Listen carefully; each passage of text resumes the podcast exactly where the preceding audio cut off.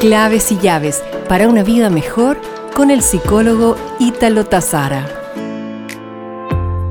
Hablando de emociones y sentimientos, ¿anhelas un estado de paz interior? Tiendo a pensar que sí.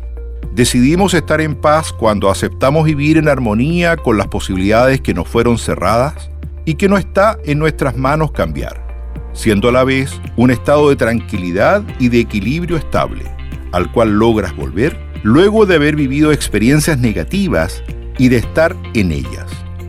¿Cómo alcanzarlas? Vive solo el momento presente. Mañana es mañana. Si tienes un pensamiento que te invade y tienes control sobre él, ocúpate. Si no, déjalo ir.